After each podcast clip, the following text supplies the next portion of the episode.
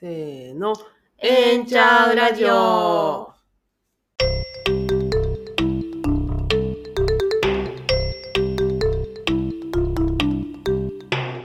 この番組は LGBTQ や LGBTQ に関心のある皆さんに開かれた場所、プライドセンター大阪からお送りするポッドキャストです。自分もそうかもしれないと思っているあなたや LGBTQ の周りにいるあなたが必要な時に相談できる場所自分らしくいられる場所を大阪天満橋に。一人一人の違いは大歓迎。大阪に拠点を置く施設のスタッフらしくええんちゃうの気持ちで LGBTQ に関する皆さんの興味やお悩みにお答えしていきます。始まりました。ええんちゃうラジオです。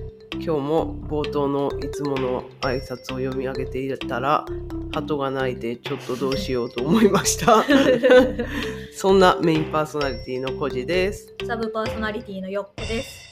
よろしくお願いしますさて今日も導入のやり取りをいただいておりますねはい。では、本日は私からちょっと導入のやり取りを読み上げさせていただきます。お願いしますはい。お二人の苦手な食べ物、料理を押していただきたいです。ほうほ本日10月15日はキノコの日らしく、うへー。10月はキノコの需要が盛んになることから、日本特有林産振興会が月の真ん中となる本日10月15日に記念日を制定しているということです。ほう。筆者は出身が長野県ということもあり北斗があるのはもちろん松茸の収、えー採取も盛んに行われていますですが。ですが？ですが。はい。筆者キノコが大の苦手でああ小学生の社会科見学で北斗の工場見学をした際は半泣きで施設を回ったのを覚えています。かわいそうに。帰りにもらったしめじ1パックに小学生ながら社会らの厳しさを感じました。あらあらあら。というなんと悲壮感のある出来事でしょう。なんということでしょう。なんということでしょう。あらなんかそうやろね。キノコの匂いとかもするやろうしそうでねすね。あ好みがあればね。ーね。え。あらあらあら半泣きで施設を回った。あらあら。へえ。何か苦手な食べ物料理ありますか？そうですね。キノコは私も子供の頃すごい苦手やったんですけど、ほうほなんかあの大人になったら食べれるようになったシリーズの一つがキノコで、うあなんか。まあ、ちっちゃい時えのきだけ食べれるみたいな感じだったんですけど、そのしいたけとかうん。他のキノコは苦手で、でも大人になって、まあ、味覚が変わったりとかもねありますし大人になって食べたらあ美味しいなってなって今ではもう大好きで、そうなんです。なので。じゃあ逆に大人になって苦手になったみたいなのがあるんですか？大人になって苦手になったはないですかね。なんか昔からうん。ずっと苦手なのは、あの辛いものと刺激,、うん。まあ、刺激物がずっと苦手でうん。なのであの幼稚園の時とか小学校の時もカレーとかコーラとかうん全部無理だったので、ああのあカレーを食べないことでそれを知らない周りの大人がすごく心配をするとか 子供なのにカレーを食べないなんてきっとこの子は体調が悪いに違いないとか で親に連絡が行くとかうん。もありまして。へえそれは今でもずっとあの辛いものとかうん。刺激物は今でもずっと苦手ですね。あそうなんですね。です。へえおじさんは食べ物どうですか？なんかあんま苦手な食べ物とかないイメージがすごいあるんですけど。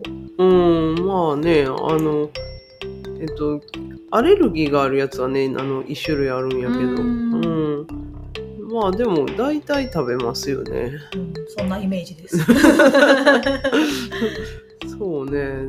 これは苦手やなっていう食べ物。なんかあのパクチーとかああなんか八角とかこう好みがすごく分かれるやつとかあの辺も大丈夫なんですか？ああ大丈夫ですね。あー。うん。あとあの角煮にパイナップルとかあの意見が分かれる。酢豚にパイナップルとかの意見が分かれるやつは。あれも別にだあの入ってたら入ってたであ入ってるよねみたいな。なうん。すごい懐が広いなんやなんかでも苦手なやつありそうなもんやねんけどね。ね。うん。あでもねあの子供の頃食べてたけど大人になって食べてあこれはあかんって思ったのが一つあって。おおそうなんですね。あの練って美味しいお菓子。あ あのいわゆるあれの。魔女があの CM してるあれですね。あれ。あれ大人になって食べてないのでちょっともしかしたら私もダメになってるかもしれないですけど 大人になってからの感想はどんな感じですか？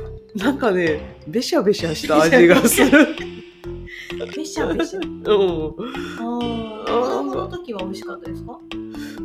すごい美味しいなと思って食べてたわけじゃなかったけど確かに。ちょっとちょっと大人になってからあれを食べましょうと思ったらちょっとちょっともうこれは無理やなってなりました。じゃあ 子供の味覚に全振りしてるお菓子なんですかね。かもしれないですね。ですさて今日の番組内容ですが、えー現地レポートがあります。そしてお知らせがあります。さらにお便りの紹介があります。お楽しみに。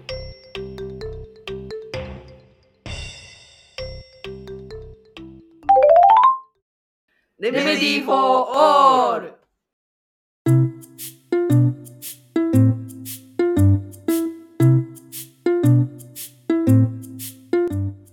では現地レポートがあるよというお知らせ一つ目でございます、え10月5日木曜日は大阪大学豊中キャンパスでどこでもプライドキャラバンを開催しました、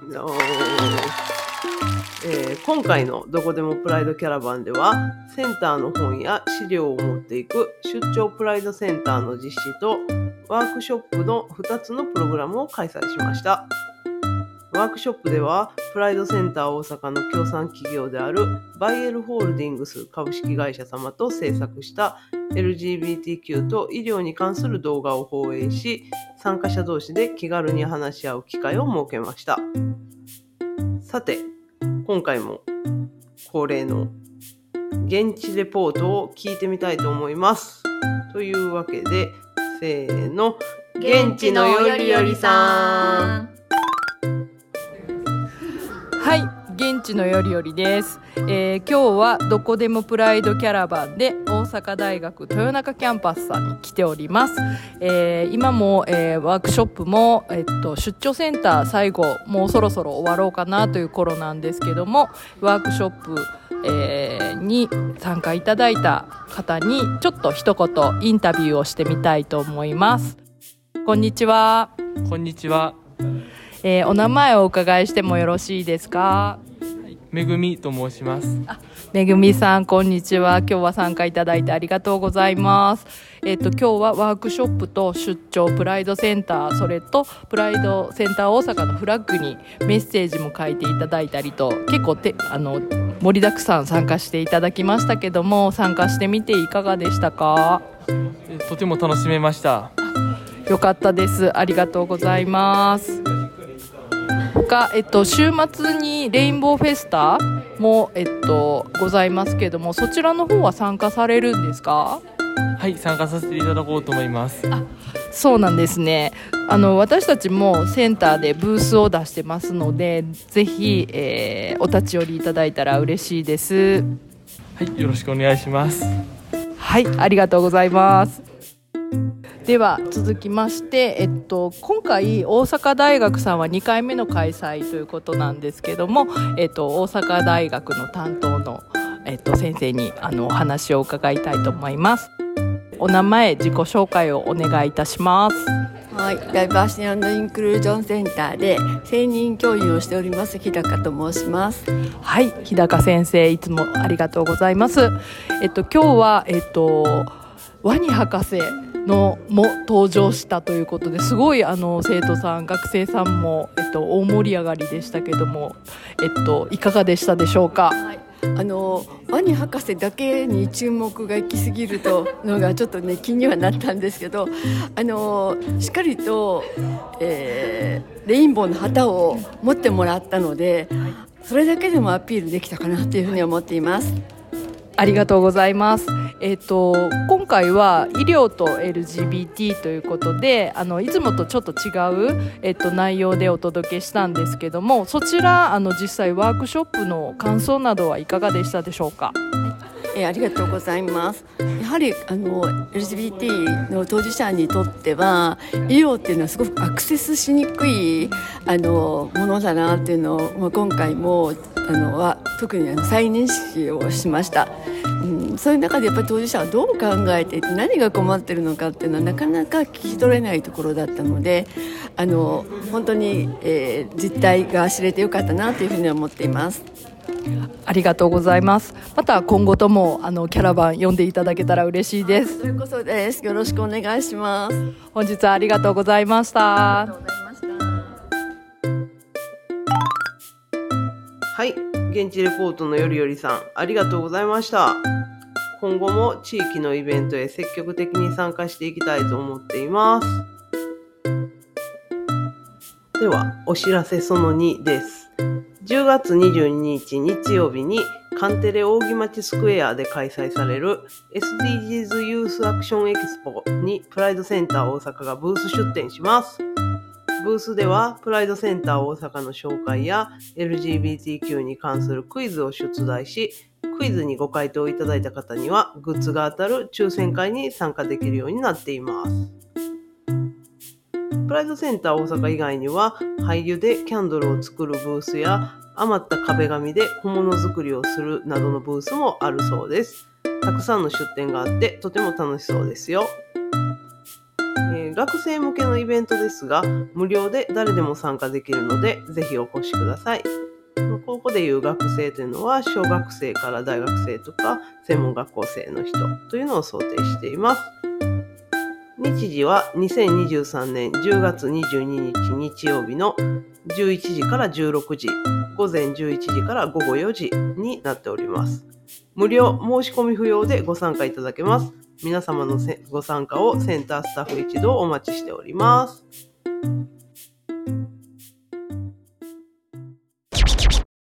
ええやん、ええねん、ええんちゃう？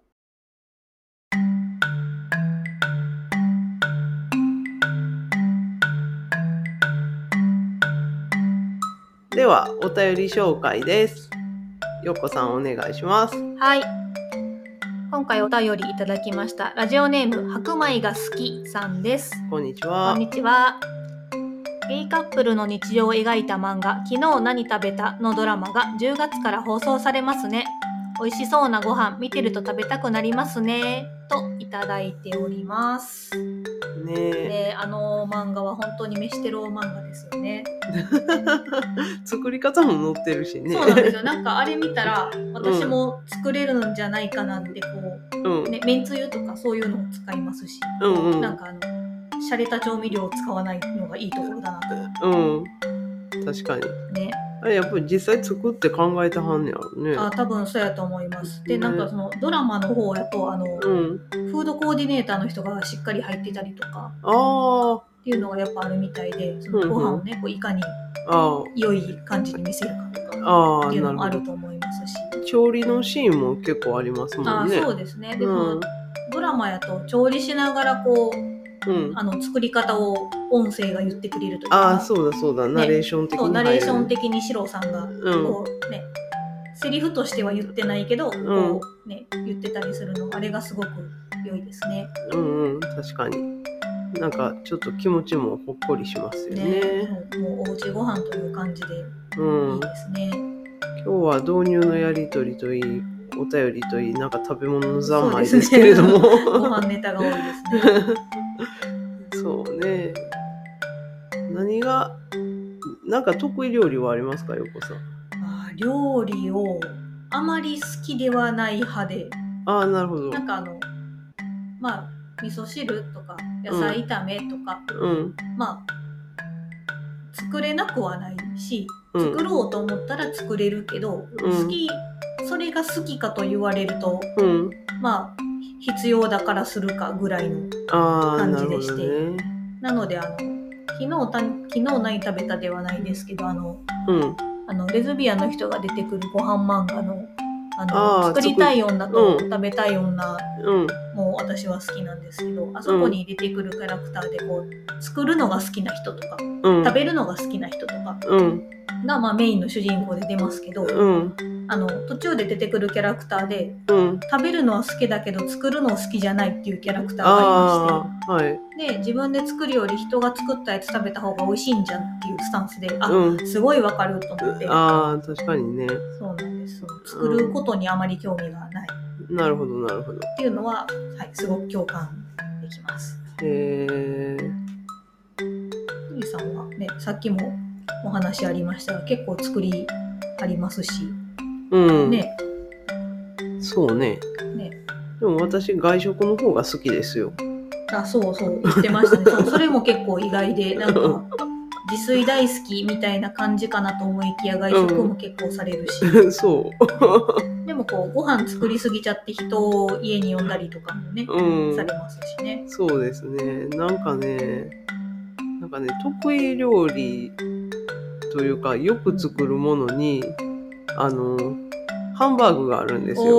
おーめっちゃいいじゃないですか。で、ハンバーグって、まあ、なんやろな、まあメインを張れる料理やと思うんやけど、付け合わせがね、なんかいろいろこう、付け合わせとか、あともう一品ぐらいなんか欲しいじゃないですか。って思ってあのなんかいろいろ考えるんやけど、うん結局出てくるものがポテトサラダかなってなるんですよ。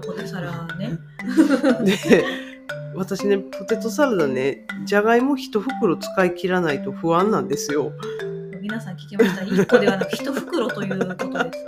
1袋ってまあ大体5個、6個ぐらい。そうねまああのちょっとちっちゃい拳大ぐらいやったらまあそれぐらい入ってますよまあ5 6ね。を1袋全部使われるという。そうなんですよ。そうなんですよ。なんかねいつも作ってからね作りすぎたってなるのに 分かってんのに一袋使い切らないと不安なんですよ。それはこう、例えばこう、3個だけにしておこうとかうんっていうことにはならない。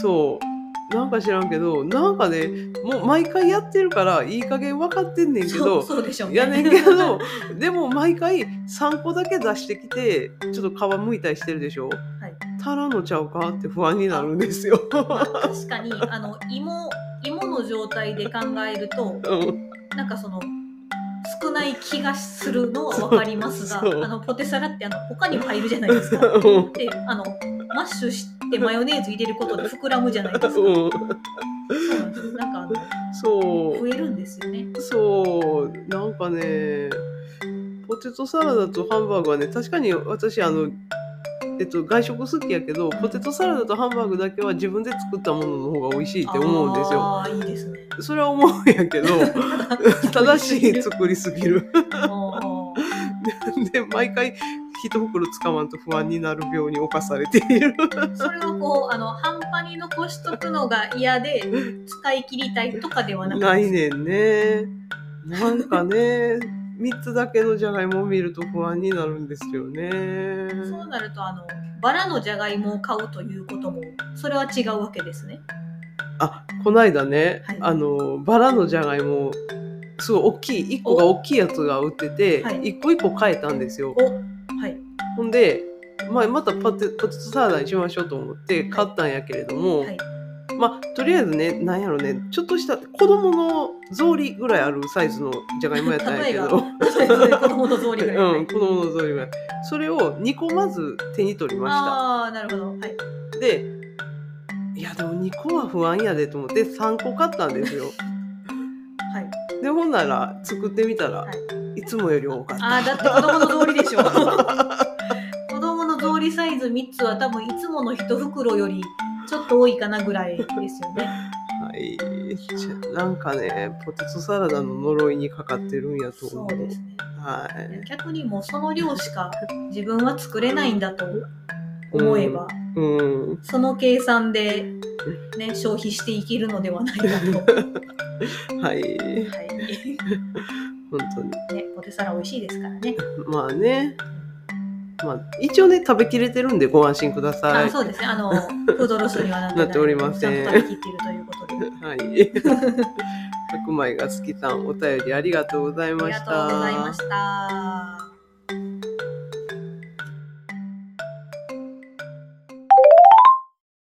ええやん。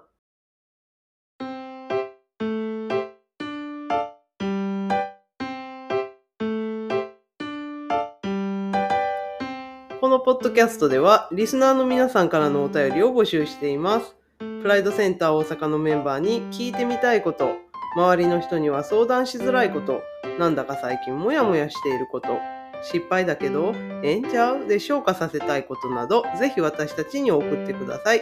LGBTQ の人からも自分もそうかもしれないと思っているあなたからもそうではないあなたからも大歓迎です。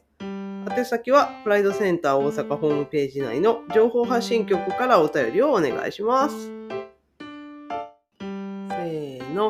ええんちゃうラジオ。